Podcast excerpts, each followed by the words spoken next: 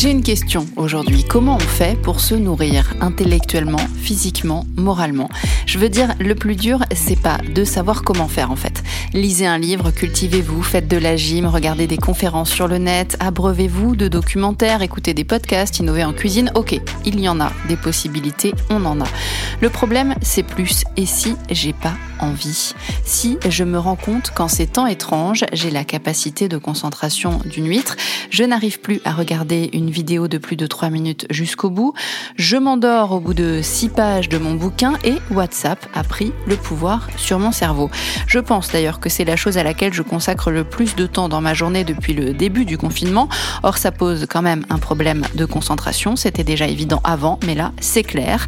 Mais au moins, on maintient le lien parce qu'il est là le problème on se rend compte, de manière plus ou moins intense en fonction des gens, sûrement, que le contact avec les autres est bien indispensable à notre équilibre. Ce qui nous manque, c'est le lien social. On a besoin les uns des autres et c'est valable à tous les niveaux. Les enfants ont besoin de leur maîtresse et de leurs copains en chair et en os. Nous, on a besoin de nos collègues pour se marrer un peu. On a besoin du sourire de la crémière, de sentir une main sur soi quand on va mal. On a besoin d'amour, du souffle des autres quand ils nous réconfortent, de se marrer en se regardant dans les yeux. Bref, de regard, de gestes, d'odeur, de toucher. Et mine de rien, à travers un portable, ça le fait moins. Je ne dis pas que ça ne le fait pas, je dis que ça le fait moins. Il manque quelque chose. La surprise, l'improvisation, la petite magie de la vie. Et pourtant, il va falloir vivre comme ça encore un moment. Alors dites-moi comment on fait pour se nourrir. On peut bouffer, jouer aux jeux vidéo, squatter la télé, accepter de s'ennuyer, faire une overdose de sport dans le salon, passer en mode boulimie d'apéro virtuel, entrer dans une frénésie de ménage, avoir la chance de pouvoir jardiner ou de s'isoler des heures avec un bouquin, réviser des examens, des concours ou des cours. On en a plein, finalement, des options. Et puis on peut aussi écrire des conneries, un carnet secret, un journal de bord dans le monde, un roman, une thèse, des poèmes, un traité philosophique, des dossiers de presse, des conneries sur les réseaux sociaux, une biographie, des podcasts, des films, des polars, des poésies, des chansons. Pas mieux.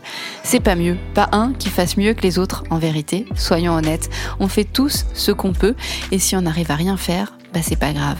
Par les temps qui courent, réapprendre ou apprendre à vivre seul, c'est la meilleure chose qu'on ait à faire et ça, c'est déjà énorme. C'est énorme d'apprendre à vivre tout seul. Donc, chacun son truc. Il y en aura de la créativité, il y en aura du temps perdu qu'on apprendra à reconsidérer comme du temps tout court. Il en sortira de belles idées et même sûrement quelques bons souvenirs de cette période.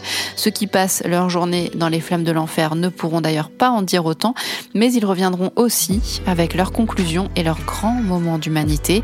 Chacun fait ce qu'il peut en gros et on est tous un peu à nu. Alors puisque nous avons tombé les habits sociaux, puisque la pression sociale ne nous intime plus l'ordre de faire d'abord ceci ou d'abord cela, puisqu'on a le droit de faire rien et le temps pour ça et bien plus encore, profitons-en pour oser essayer d'être nous, tout simplement.